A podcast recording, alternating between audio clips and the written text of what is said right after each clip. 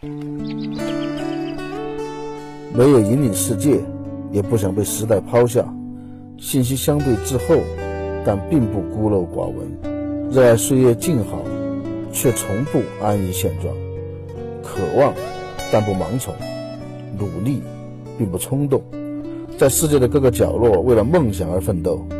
我们是小镇青年。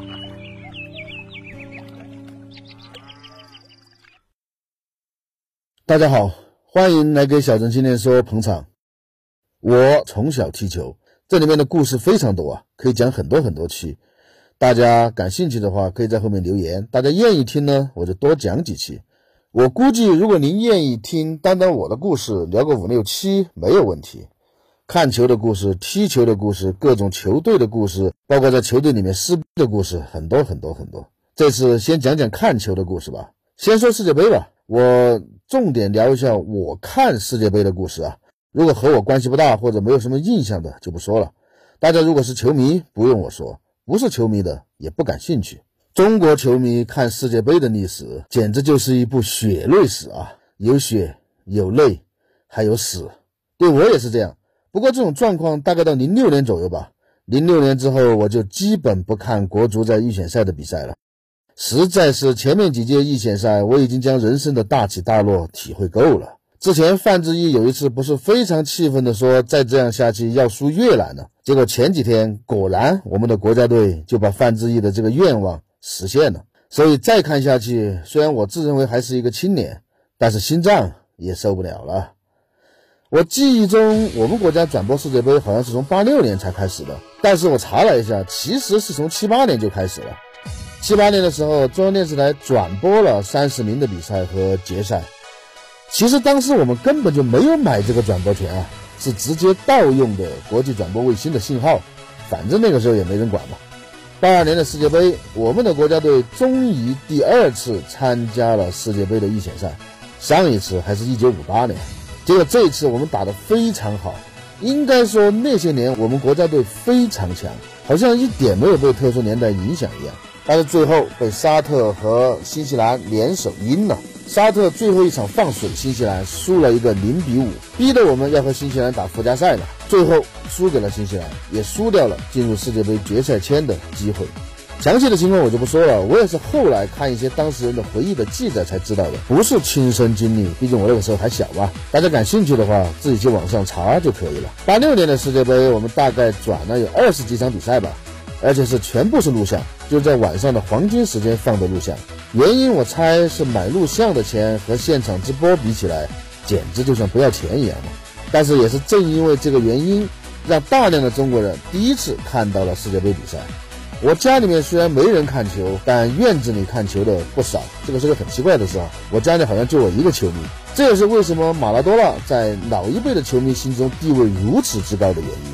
八六年的马拉多纳简直就是神，当时的中国人几乎都是接受集体主义教育长大的，突然看到了一个活生生的纯的个人英雄主义者，而且深入了解了之后，发现这个英雄一点也不符合我们对英雄的定义。马拉多纳在场上是英雄，场下简直就是恶棍。这对当时的很多球迷来说，简直是对三观粉碎性的打击啊！大家第一次知道了，原来英雄也可以不那么高大上的，英雄也是有七情六欲的，甚至英雄也可以同时是一个恶棍的。那个时候我也还太小，而且我的父亲前面说过的嘛，并不是球迷，我家的亲戚里面就没球迷，所以我没有任何的印象。只是知道了马拉多纳这个名字，因为当时几乎身边所有的人都在谈论他。后来我才知道，八六年世界杯的亚洲区预选赛，中国队出了一个历史上最大的冷门和群体性的事件。后来大家把这个事件叫做“倾斜的五幺九”。八五年的五月十九号，在北京的工人体育场，当时中国队形势一片大好，打平就可以出线，而且我们最后一场面对的是香港队。这里要解释一下啊，那个时候还没有回归。所以在国际大赛上是叫香港队和澳门队，回归之后开始叫中国香港队和中国澳门队。虽然没有回归嘛，但是我们和香港的关系很好很好，而且香港队很弱很弱，所以简直就是探囊取物一般。结果不知道是因为我们太不把香港队当盘菜了，还是怎么着，反正就是不够尊重人家嘛。总之把香港队的队员惹怒了，决定合力，死磕到底。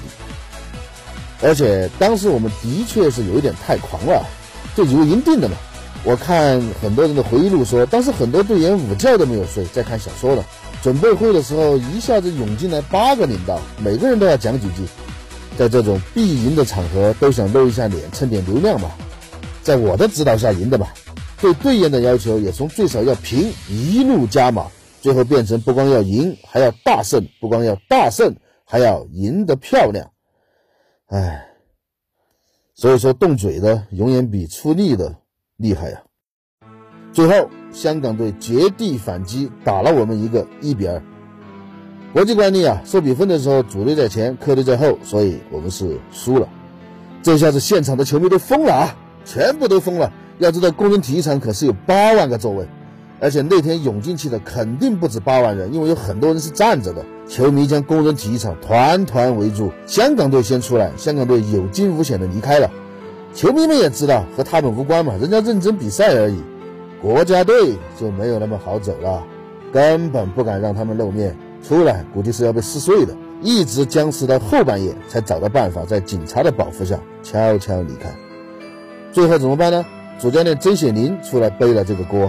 向全国人民谢罪，从此隐退。这件事闹得非常大，在当时那个没有互联网的时代，我在小镇上，而且还是个小孩的情况下，当时都有耳闻。九零年意大利的意大利之下印象深刻，当时也是看录播，但是决赛是直播的。不过我印象深不是因为看球啊，而是因为两个原因，一个是九零年意大利世界杯的那个开幕式实在是太惊艳了。好多世界顶级模特直接在球场上走秀，那个现场简直炸裂，我一直记忆犹新。而且我其实还不是看的现场直播啊，我印象深是因为以前的卡拉 OK 里面，我们去唱卡拉 OK 里有一首歌叫《爱江山更爱美人》，大家有印象吧？唱过吗？这首歌大多数唱卡拉 OK 的地方的版本，也不知道为什么用的就是九零年世界杯开幕式的那个画面。因为这首歌特别适合喝醉了唱嘛，每次唱歌基本都有人点，所以这个开幕式也相当于看了好多好多遍。第二个原因是，如果不算零二年的话啊，那是我们离世界杯最近的一次。当时最后一场比赛打到最后，我们都还领先卡塔尔，结果最后三分钟卡塔尔连扳两球，黑色三分钟也从此得名，就是那个时候来的，输得非常的悲壮。我有一个好朋友，平时偶尔踢球啊，但是不怎么看球。在读高中的时候吧，那个时候已经是九六年还是九七年了。有一天，他在地摊上淘到一本旧书，叫《只差一步到罗马》，讲的就是九零年世界杯预选赛这黑色三分钟的故事。结果他那天晚上一边看一边哭，一边看一边哭，看了一个晚上，哭了一个晚上。第二天肿着两个大眼睛来上学。我们问他你怎么了，他就跟我们讲这本书，一边讲还一边哭。唉，所以球迷的心啊，到九四年的美国世界杯的时候，中央电视台终于现场直播了全部的比赛，那个也是我真正开始看的第一届世界杯预选赛，就不多说了，大家有兴趣自己去网上查关键词“兵败伊尔比德”就知道了。这届世界杯我第一次看到了这么多世界强队的表演，有很多印象深刻的瞬间啊。印象最深刻的有巴西队罗马里奥和贝贝托跳的那个摇篮舞，那个很经典，很经典。还有德国的三驾马车，尤其是马特乌斯，那个是他们最后的表演了。这个有机会再讲。还有自带马赛克的克罗地亚队。九四年美国世界杯给全世界最大的印象大概都是一样的，那就是罗伯特巴乔射丢点球之后那落寞的背影。当时巴乔遇到了你能想到的几乎所有困难。主教练不喜欢他，只是因为众怒难犯才带上他的，所以他打不上主力，都是要输了才上去救火，更不要说为他单独打造战术了。而且他之前还受了非常严重的腿伤。就这样，巴乔拖着一条断腿，再拖着一群队友，一路打到了决赛。在决赛中一直打到最后复射点球，关键时刻罗伯特巴乔因为腿伤的原因打飞了点球，意大利丢掉了冠军。那届的意大利队可谓是成也巴乔，败也巴乔。巴乔打飞点球之后，站在原地很长时间都没有动，低着头看着面前的草地，阳光照在他的身上。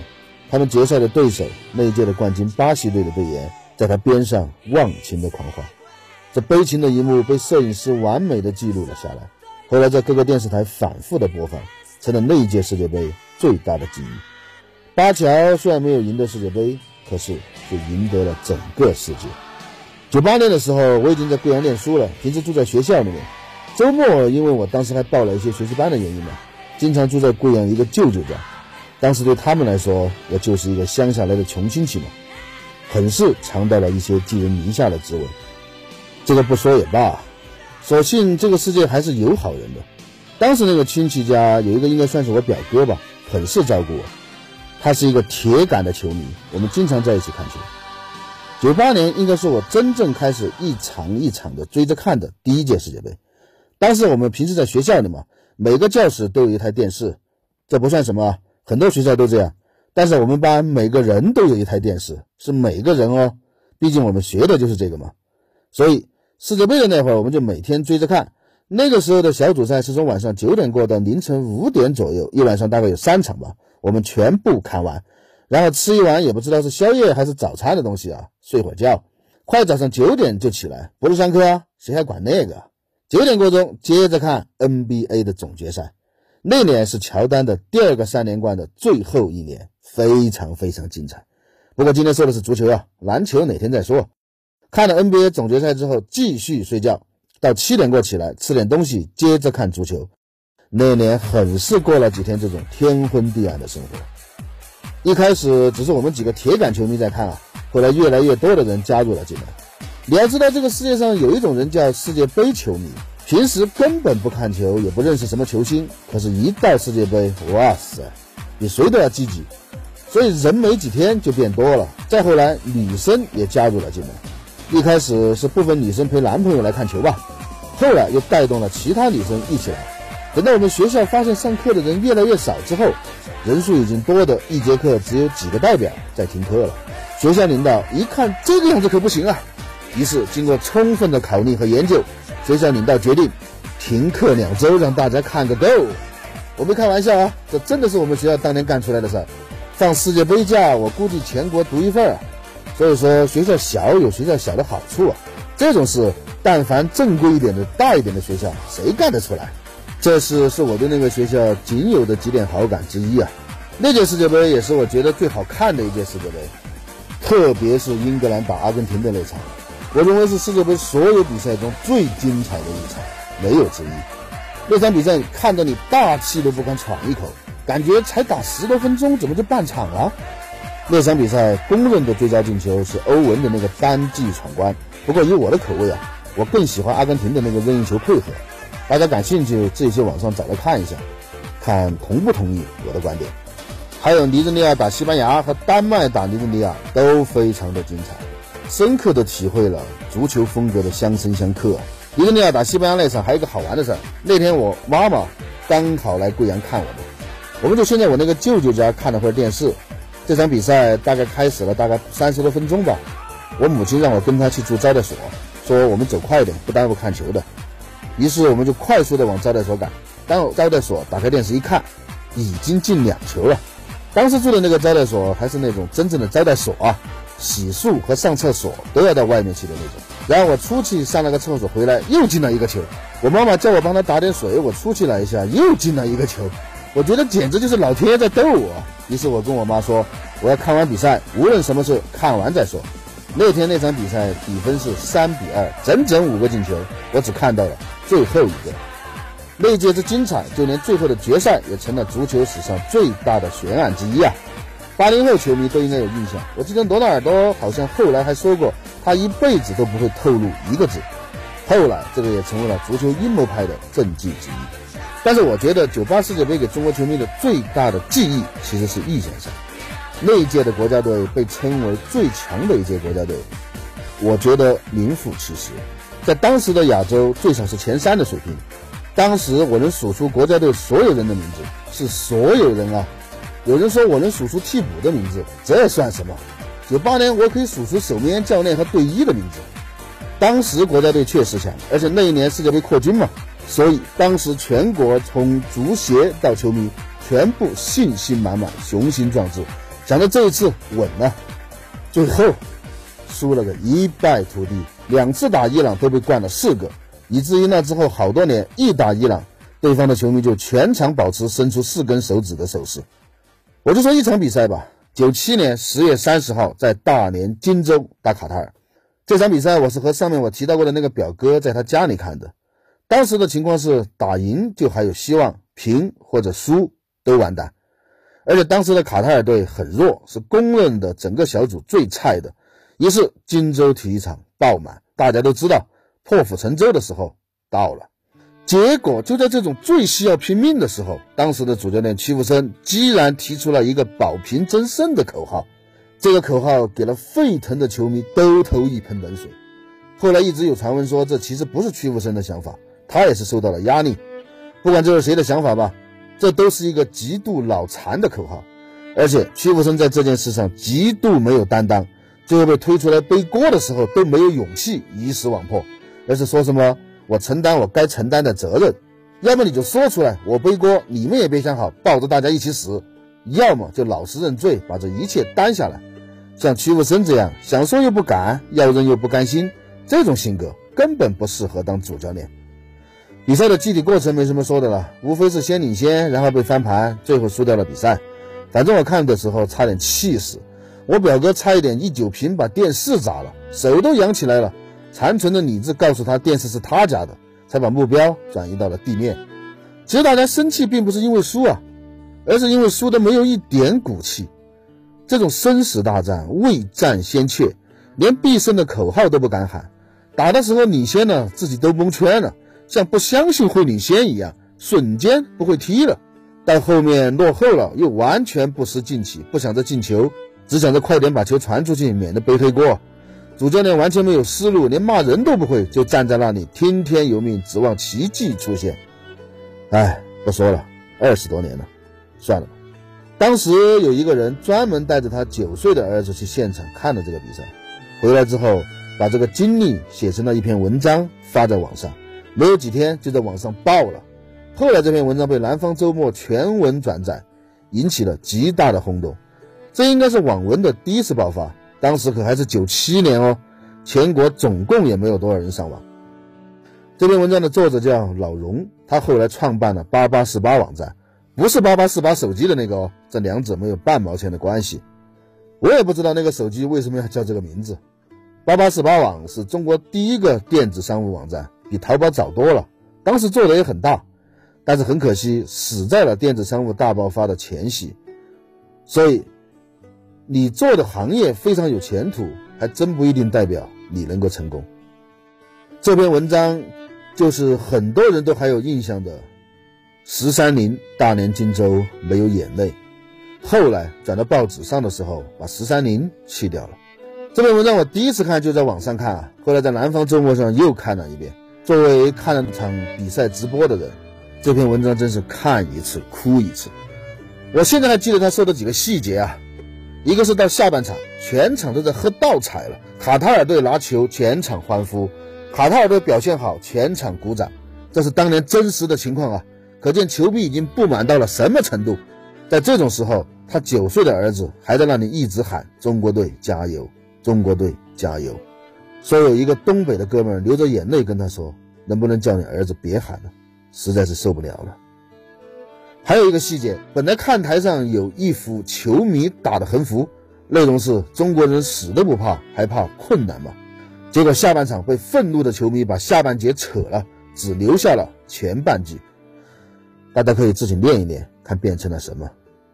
我看世界杯的故事今天就说到这儿，下一期我们接着聊，后面的故事更精彩。先剧透一下，就当放个预告片了。下一期我讲一讲我和大象当足球流氓的故事。好，这期就到这。你有任何想跟我们说的话，可以发邮件到 hzqns，就是小镇青年说的拼音首字母啊，at 幺三九点 com，或者微博搜索小镇青年说，都可以找到我们。我是红贵，我们下次再见。